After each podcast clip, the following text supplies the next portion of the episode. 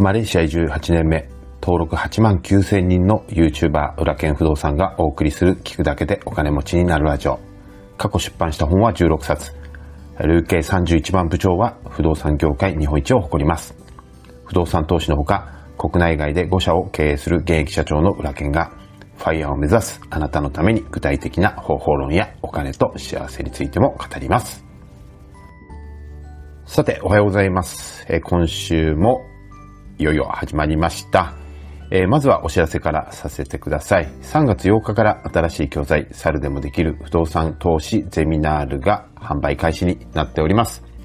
えー、この教材はこれから不動産投資を始めたい人、初めて見たけれども、なかなか物件が買えない人に特化した教材になります。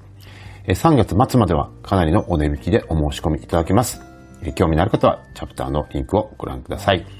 えー、この教材はゼミナール形式ですので、毎回課題があって、そしてその課題に対するフォローアップ講座がセットになっているのが特徴です。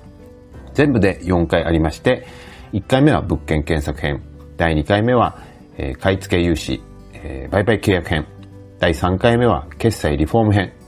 そして最後4回目は節税入居募集編になります。この内容をですね、そのまま実践していただいて、毎回課題をやって、そして講師のフォローアップ講座を受講して、で、どんどん質問していただければ、半年後には必ず大家さんに慣れているという講座になります。えー、講師はですね、前編オンライン大家塾の谷本塾長が行います。えー、興味のある方はチャプターのリンクをご覧ください。そして、えー、もう一つお知らせをさせてください。えー、不動産実務検定マスター短期集中講座が4月から7月にかけて開催されます。この講座は不動産実務検定のノウハウを2級1級マスターまで一気に学べる年に1回だけの集中講座になっています。今回だけ集中講座特別価格で勉強できるようになっていますので、興味のある方はぜひリンクをご覧ください。そして、年に一度だけですね、僕も各回2、3時間登壇してですね、直接生講義を行います。え裏剣の生講義受けてみたい方は、ぜひ、参加ください。このマスター資格をですね、取得すると、僕がもうメインとしてやっている不動産コンサルタントとしても、活躍できるようになると思うんですが、それ以上にですね、このマスターを取得すると、講師として認定させていただきますので、副業としてこの不動産実務検定を、いつでもどこでも教えることができるようになります。自分の投資にも役立って、本業にも役立って、そして副業としても収入を得られるようになるのがマスター資格の特徴なんですよね。えー、実際にトップの講師になるとサラリーマンの平均年収くらいは、稼げるようになっていますので、えー、興味のある方はチャプターのリンクをご覧ください。す、で、に2級1級をお持ちの方は、え、もちろん途中からの参加も可能になっています。締め切りは4月の12日。スタートは4月の21日になります。ぜひ一緒に勉強いたしましょう。さあ、今日のグッドニューなんですが、え実はですね、先日めちゃめちゃびっくりしたことがあって、それは何かというと、ツイッターであの百田直樹先生にフォローしていただいたんですよね。もうフォローが来た時はもう本当にびっくりして、僕はもう昔からファンですので、えー、フォローはさせていただいたんですけども、しかも単にフォローをいただけるだけではなくて、えー、よろしくお願いしますというコメント付きでフォローをいただいたんですよね。百田先生といったら、えー、永遠のゼロに始まって海賊と呼ばれた男、カエルの楽園や、えー、日本国旗なんかも大ベストセラー作家ですよね。えー、2000万部以上もう累計で売ってるんじゃないかと思います。僕なんかですね、えー、たかだか累計30万部ちょちょいちょいですし、えー、本当にもう足元にも及ばないんですけれども、まあ僕もですね、いずれ小説を書こうと思っていたので、えー、思わずですね、ぜひ弟子にしてくださいなどと大それたことを言ってしまいました。まあところでなんで、えー、あの大作家のですね、百田先生が、え、僕をフォローしてくださったのかってちょっと不思議だったんですけども、実は僕のですね、えー、この2月から何回か分けてあげているベンツのですね、動画をご覧になったようなんですよね。今、百田先生は僕と同じベンツの新型 S クラスを買って、えー、本当に、あのードライブをですね、楽しまれている様子がですね、ツイッターを見てもひひと、ま、伝わってくるんですけれども、なんと僕の動画を見て S クラスの購入を決定したというふうにですね、まあ、あのコメントをいただいたんですけれども、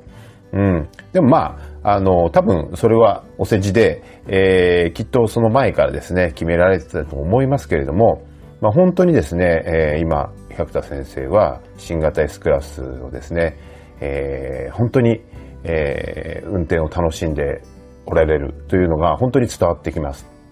ただね、やっぱりこういう、その、ベンツも、その最高級のね、S クラスをね、乗り回すとね、アンチの人なんかにね、日本人だったらレクサス買えよみたいなことを言われているようなんですけれども、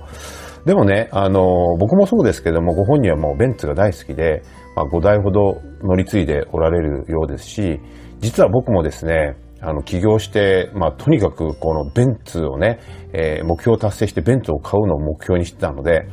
えー、まあ、それ以来5台乗り継いでいるぐらいベンツ大好きなので、非常にあの、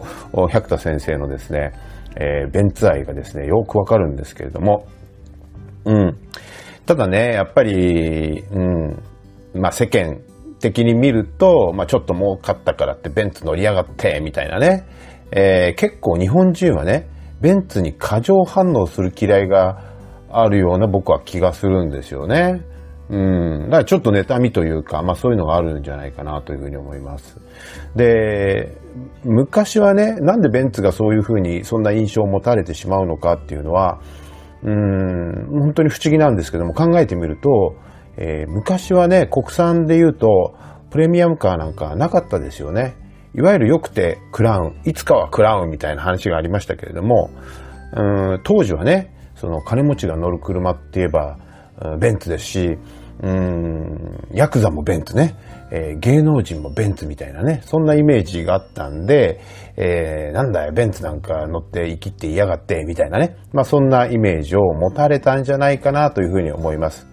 今はね、レクサスっていうね、高級ブランド車が、まあありますし、えー、ベンツ S クラスとね、同等ぐらいの、まあ、値段、もしくはもうちょっと高いぐらいの、えー、値段が国産車でもついていますけどね。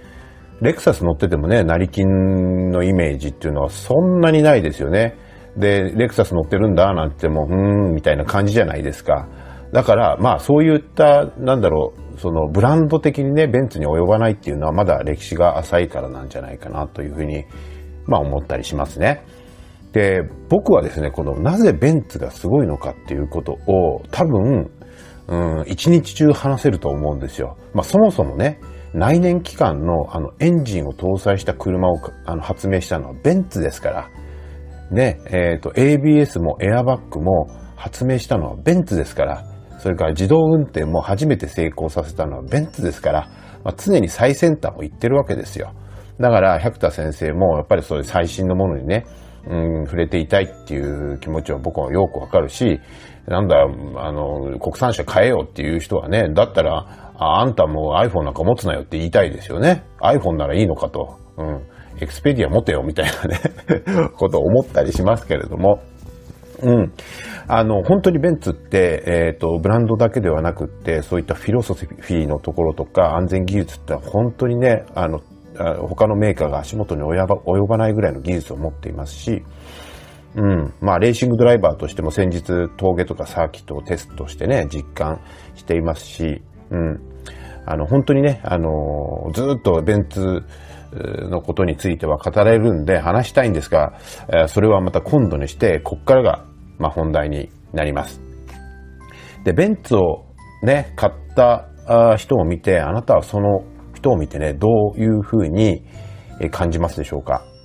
うん。その感じ方によって将来が違ったものになるというお話です。よくね、SNS とか Facebook でフェラーリの写真をね、上げたりする人いますよね。僕もたまに自分の車を上げたりしますけれども、それを見てね、どう思うかということですよ。成金がええ格好しやがって、みたいなね、ことを思ったりだとか、どうせ俺たちから巻き上げたお金で買ったんだろうみたいなね、妬みの気持ちで見るか。ね。うん、すごいな。俺も頑張ってフェラーリ乗りたいなって思うか。まあ、どっちかだと思うんですよね。うん。で、もし後者の方だったら、どうやったら買えるようになるんだろうとかね、あの人たちはどんなことをして、えー、結果、フェラーリを手に入れたんだろうとかね。うん。そういう思考を持つと、多分、今のサラリーマンの仕事じゃ無理だろうなっていうふうに思うでしょうし、そうすると、投資か起業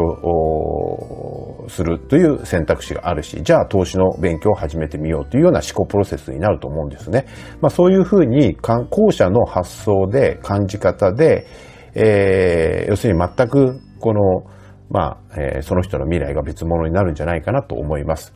なので、憧れとかね、ある意味、クソ、あいつ頑張ってフェラーリ買ってクソ悔しいなっていう悔しい気持ちで、そういう感情をエネルギーにして前を進もうという人は、まあ、きっとそういった、あの、自分もね、えー、同じように、えー、高級車を乗ってね、まあ、あの、日常を楽しむイメージを持ってね、頑張れるんじゃないかなと思います。